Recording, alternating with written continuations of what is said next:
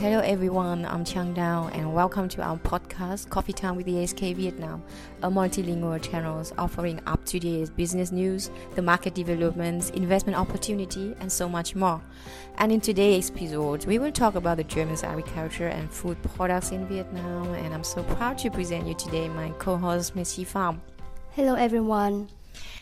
So, uh, so as you know, there's the import of the foreign food have constantly increased in Vietnam in 2020, and more and more foreign capital flow into the country as this is a potential customer market, and has many opportunity for German and foreign investors thanks to the free trade agreements. So, Chi, what about uh, the situation of the German food export in Vietnam?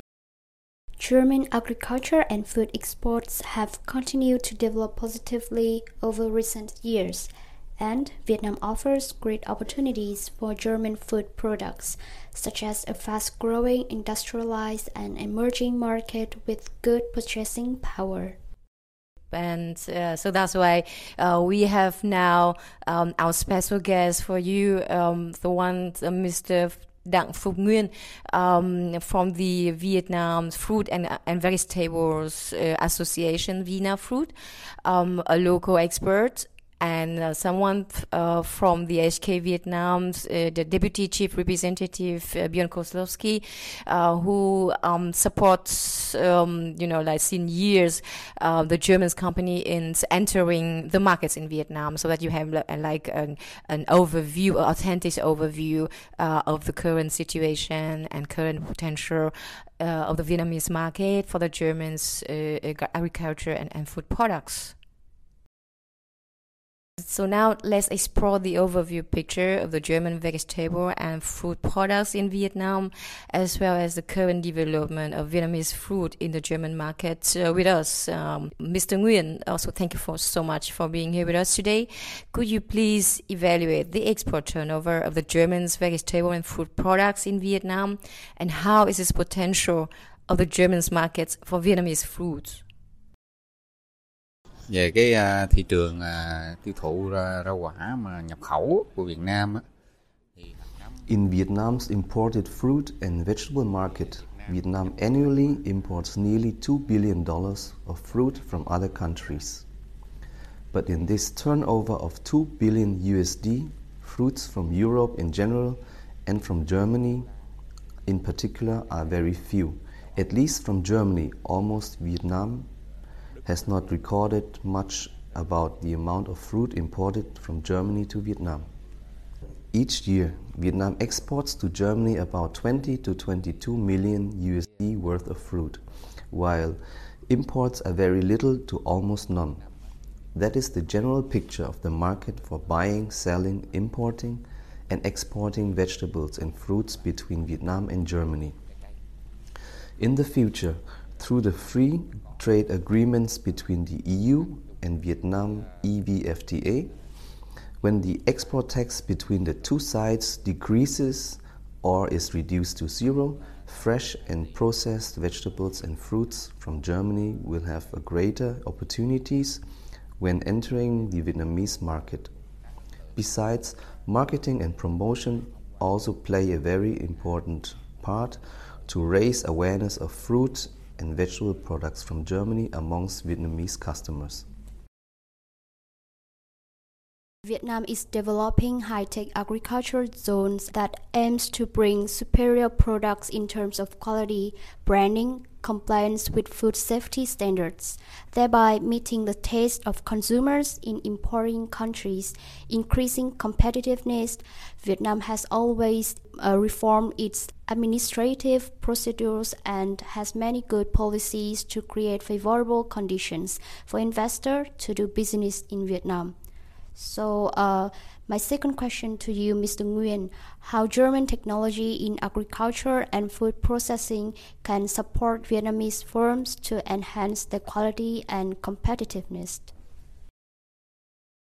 Hiện nay về cái rau quả mà Currently, in the fruit and vegetable industry, especially processed vegetables, Vietnam has many enterprises that import processing machinery and technology from Germany. Germany is famous as a country or a powerhouse in technology in all fields. Therefore, for the fruit and vegetable processing industry, Germany is also a leading country, and many Vietnamese enterprises have imported German machinery to process vegetables and then export them back to Germany or to other European countries. For example, technologies for freezing, packaging, canning, etc. One of the technologies needed is for post harvest or post processing in order to export goods to Germany or to European countries by sea or refrigerated container trucks. Most of Vietnam exports are by air, so the costs are high, and it is difficult to consume large quantities even though there is EVFTA free trade agreement between Vietnam and Germany. Therefore, it is difficult for Vietnam's fruit and vegetable products to compete with the surrounding Asian countries such as Thailand and China. Most importantly, Germany's advanced preservation technology is a practical solution to help Vietnamese enterprises improve the quality of their goods when exporting to foreign countries. Uh, thank you so much, uh, Mr. Nguyen, for sharing. So Germany is not only pioneering the agriculture sectors with some groundbreaking innovations, but it is also like motivated to share the technology with the intent to make farming more precise, accurate, and smooth internationally. Hopefully, in the upcoming times, we can see an increasing um, in agri-based German companies investing in Vietnam and bringing their new technologies in terms of preservation process, food safety standards, risk management, and system development. Thank you. Uh, we are now moving to the next topic, and we have Tim Bjorn Kozlowski, the Deputy Chief Representative of the AHK Vietnam, to have like to understand uh, more um, about the potential um, of the Vietnamese market uh, for the German food and agriculture products uh, from the perspective of the German experts.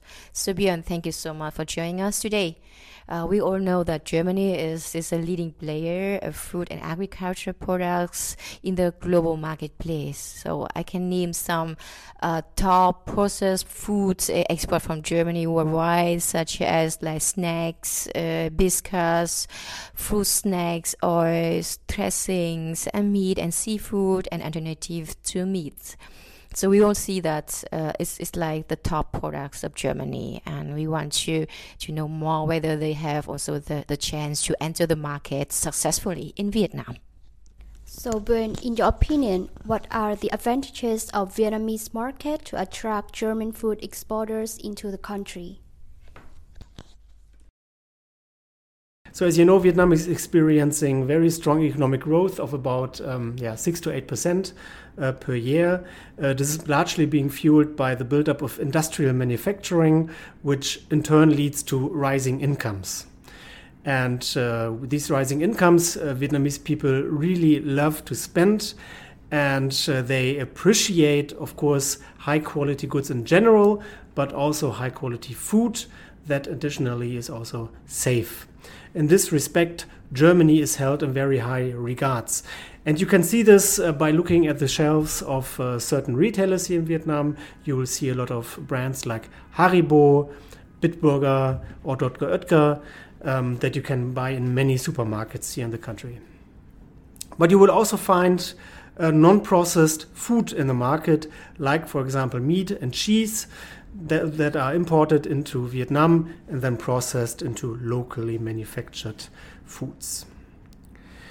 Another advantage that German companies have here in Vietnam is, of course, the EU Vietnam Free Trade Agreement, which makes German food even more competitive. Uh, of course, the main point here is that customs tariffs will be massively lowered. Um, so the EU Vietnam Free Trade Agreement came into force in 2020, and for example, for wine, uh, before 2020, the tariff was 50%. Uh, this will be lowered to 0% in 2030. Other examples are chocolate will be lowered from 30% to zero, beer from 52.5% to zero, sausage from 33 point, uh, 33% to zero. Other advantages that are non tariff related are, for example, that um, there's a reciprocal recognition of geographical indicators, for example, marzipan from Lübeck. Also, uh, the uh, WTO sanitary and phytosanitary measures will be utilized, and uh, we now have non alteration clauses uh, for food that, for example, is transshipped and, uh, for example, labeled in other places than Germany, e.g., in Singapore. Overall, uh, we are quite bullish for German food exports to Vietnam in the coming years. I think you can clearly see why. So now uh, I agree with you that uh, some of the advantages of Vietnam are strong economic growth, increasing foreign investment, benefits from the free trade agreements, a growing middle class with high disposable income, rapid urbanization, and heightened awareness about hygiene and food safety continue to fuel the sustainable growth of Vietnamese market. So now it, it's uh, very potential. So we know about the advantages and the benefits of the Vietnamese market. So what about the challenges? Uh, Björn, you have you spent years in Vietnam supporting the German companies in many kind of sectors, including the company from the food and agriculture products. So what do you think? What are the challenges that the German companies are facing in the Vietnamese food market? So for us, uh, most likely pricing is still the largest challenge. Uh, so we talked about uh, rising incomes uh, before. However, they are currently rising and overall not that high in the overall population. So currently, the average income in Vietnam stands at $250. Um, you can imagine that only a small fraction of Vietnamese can really afford to buy German foodstuffs, although we just talked about it, this fraction is growing rapidly, and exporters should definitely have uh, this market in their, in their eyes. Another challenge might be actually local taste, because Vietnam has a fantastic food culture that is world renowned. Therefore, people have a distinct taste, and not everybody here likes Western food traditions. For these reasons, uh, processed imported foods, foods may face difficulties grabbing a larger share in the market. So, um, yeah, exporters should keep this in mind. Maybe they have to alter recipes or develop new products for the Vietnamese market. Uh, therefore, Vietnam kind of follows on the tracks of other other Asian markets, for example, Japan. So, Björn, we have recently known that the Competence Center for the German Agriculture and Food Industry in Vietnam is being implemented by the AHK Vietnam. So, in your opinion, how does this Competence Center support the German companies in the field of food and agriculture with market entry and expansion in Vietnam? So we started this project in late 2020. It is uh, supported by the German Federal Ministry of Food and Agriculture. Its goal is to support German exporters of food, agricultural products, as well as agricultural machinery in their market penetration in Vietnam. The Competence Center mainly supports in four ways. It uh, gathers and compiles market information. We have set up a, uh, a website uh, for this uh, mostly. It financially promotes projects aiming to access the Vietnamese markets, for example, distributor searches or also market studies. It provides a platform for communication and exchange between Vietnamese and German players. And of course, we also carry out specific events like quarterly webinars or seminars. And in this respect, uh, we are, for example, planning to host a cooking competition using German foodstuffs right before or after, we're not quite sure yet, the trade fair Food and Hotel in December of 2022.